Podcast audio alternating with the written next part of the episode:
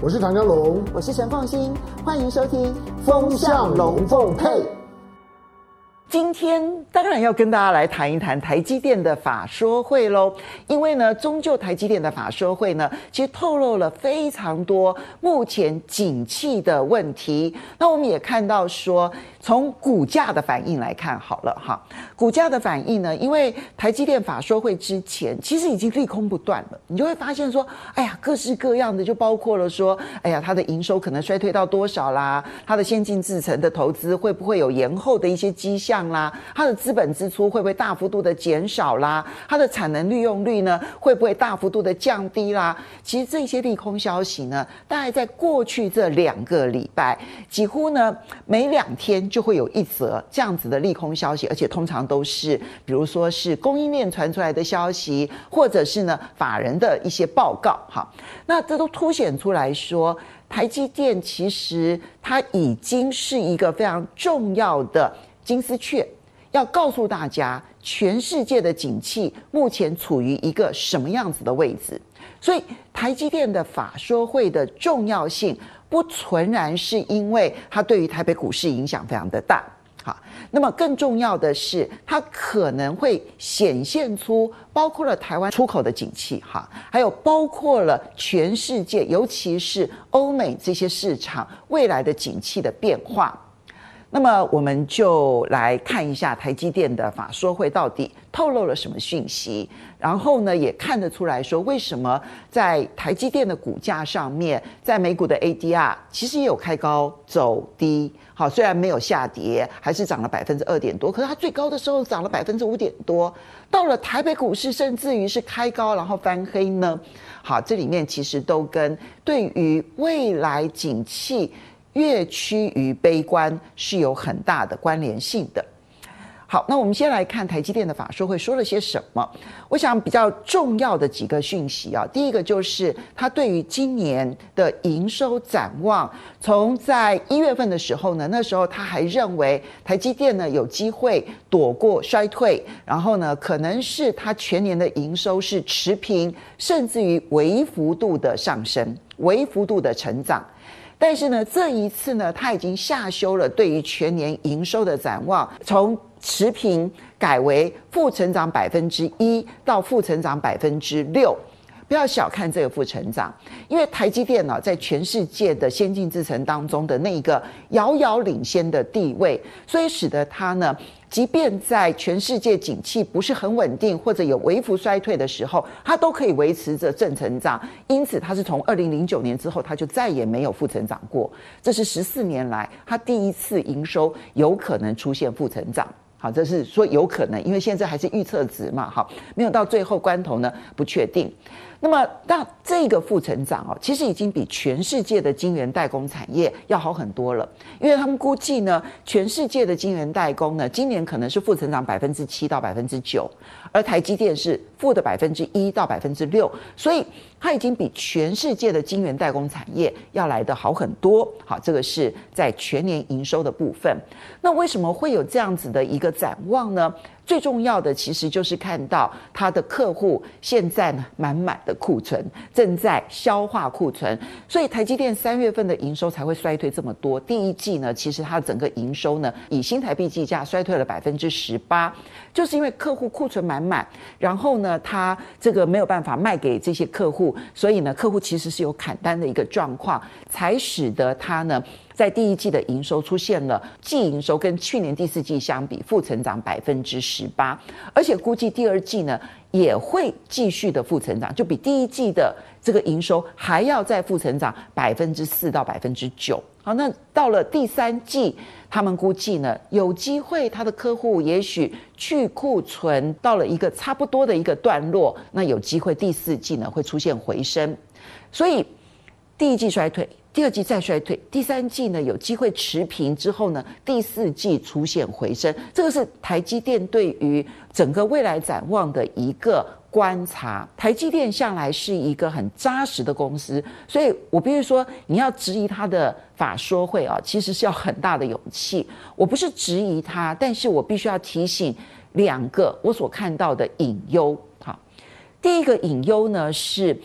台积电之所以说。去库存的压力到第三季估计可以暂时的缓解啊，它是基于说，因为他现在看到说呢，库存压力很大，然后呢，消费者支出呢还是很少很少的，主要是在手机、个人电脑这两大消费品的这个领域当中。那么这个部分到底第三季能不能够消化库存完毕？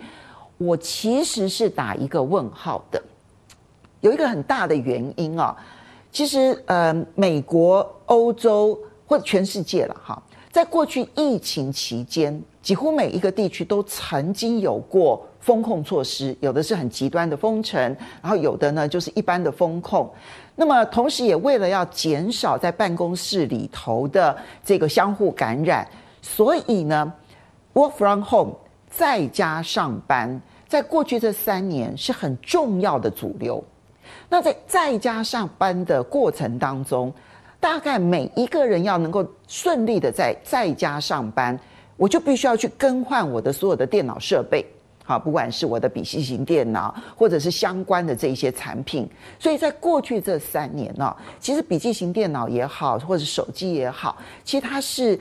很热销的产品，在这短短的三年之内集中型的换机。那现在问题来了。如果说眼看着未来可能有衰退的疑虑，那么作为消费者，他有这么多的消费项目，他必须要去这个选择，我要保留哪一些消费项目，然后砍掉哪一些项目？你觉得会砍掉哪一个项目？当然是个人电脑，当然是手机，因为我才换了没有多久啊。它其实也许可换可不换，在这种情况之下，它不是一个。必须要更换的消费品的时候，在衰退的压力越大，他就越可能短时间之内不会考虑去更换他的个人电脑以及手机。所以，嗯，我们现在看到的现象是，美国也好，欧洲也好啊，这些已开发国家，他们其实在个人电脑或者手机衰退的幅度其实是很明显的。其实就连中国大陆啊，那很多人会觉得说中国大陆呢，其实因为它才今年一月才解封，所以它的经济呢可能会是全世界目前最看好，有机会带动全世界经济成长的最重要的一个龙头角色。好，至少国际货币基金认为，今年经济成长当中呢，那么成长的部分有一半应该会是中国大陆所贡献的。但即便是如此，其实中国大陆你会发现，它第一季的消费当中啊。其实是一个很不平衡的恢复，在服务类的部分，其实它的消费呢，成长的幅度非常的明显啊，成长了百分之八。但是在一般商品类的消费，成长的幅度其实还是相对偏低的。那手机啦、个人电脑，甚至于是负成长，所以。即便是中国大陆的经济看起来好像现在有一些热络的一个情况，但问题是它的消费选择重心点应该不会是放在手机跟笔记型电脑。那这样子一来的话，手机跟笔记型电脑其实在衰退压力很大的情况之下，它的去库存的时间会不会再拉长？这是我们要观察的一个重心点啊！因为现在我们要看一下美国的经济。美国的经济呢，在它三月矽谷银行倒闭事件之后呢，虽然风波已经暂时的停止，但是呢，它信贷紧缩的情况越来越明显。好，从它的中小企的银行呢所公布的财报可以看到这样的现象。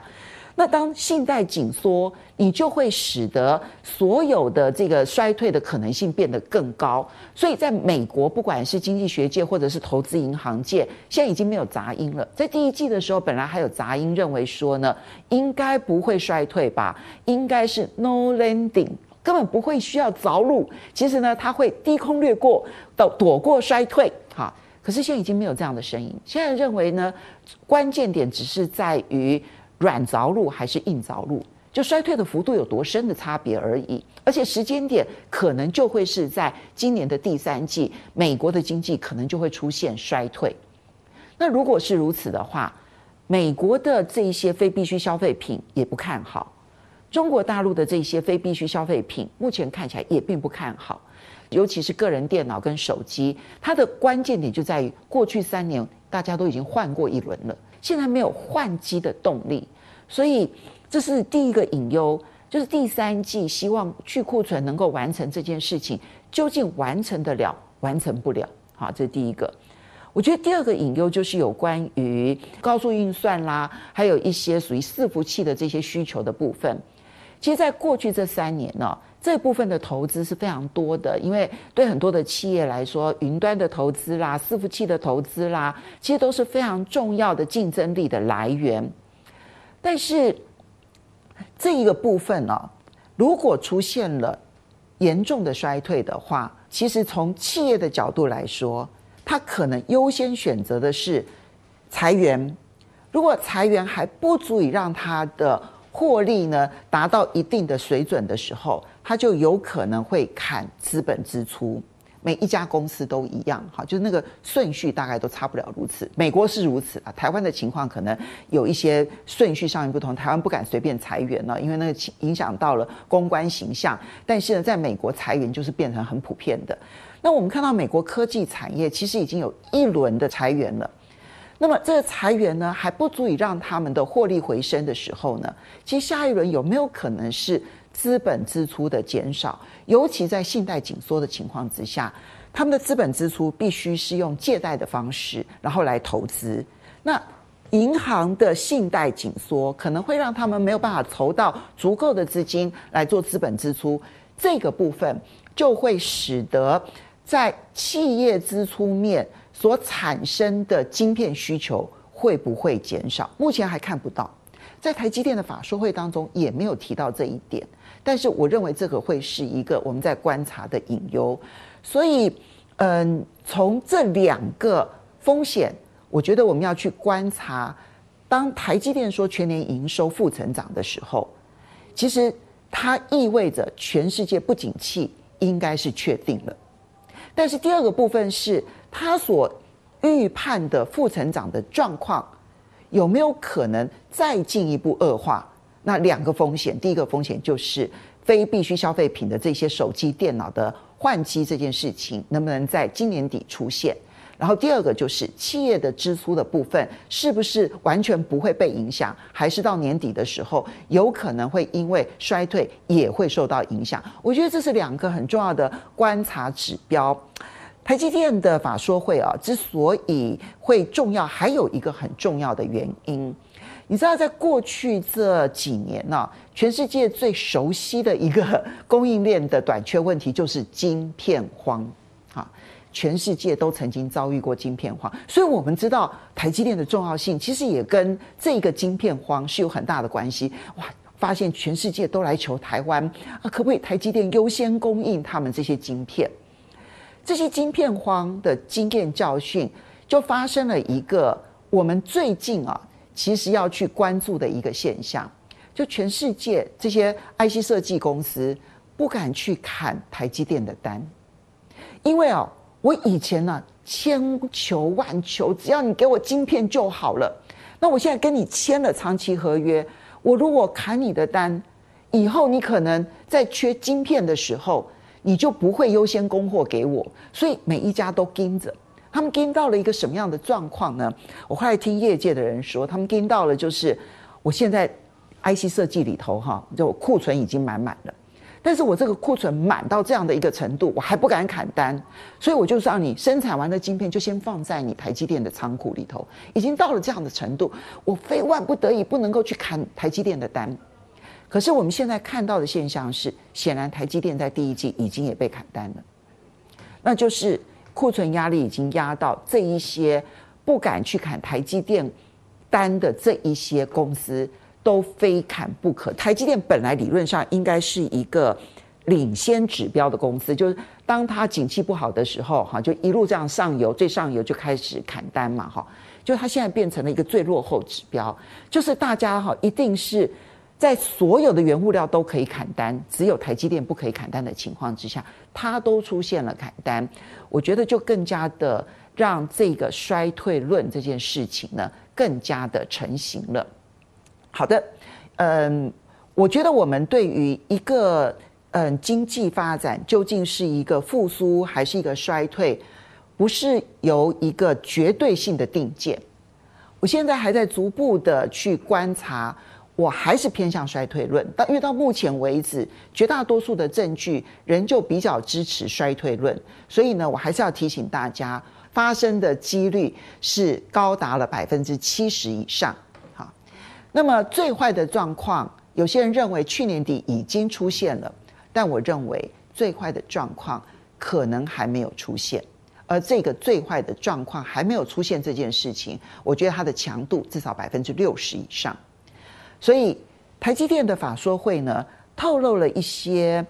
可能还没有预估到的风险。我判断的预估的风险，因为我从美国的经济还有中国大陆的消费市场里头所观察到的现象。然后呢，另外呢，这件事情对于全世界经济所凸显出来的衰退压力是加剧这件事情。增加变得更加剧烈这件事情，我觉得我们应该更仔细的观察，因为它的几率确实是越来越高。好的，很高兴呢，能够在周末的时候呢，跟大家聊聊天，谈一些我对于这些事件所发生的这个状况呢，所看到的一些现象。很高兴能够跟大家见面，不要忘了下个礼拜六继续的来收看，拜拜。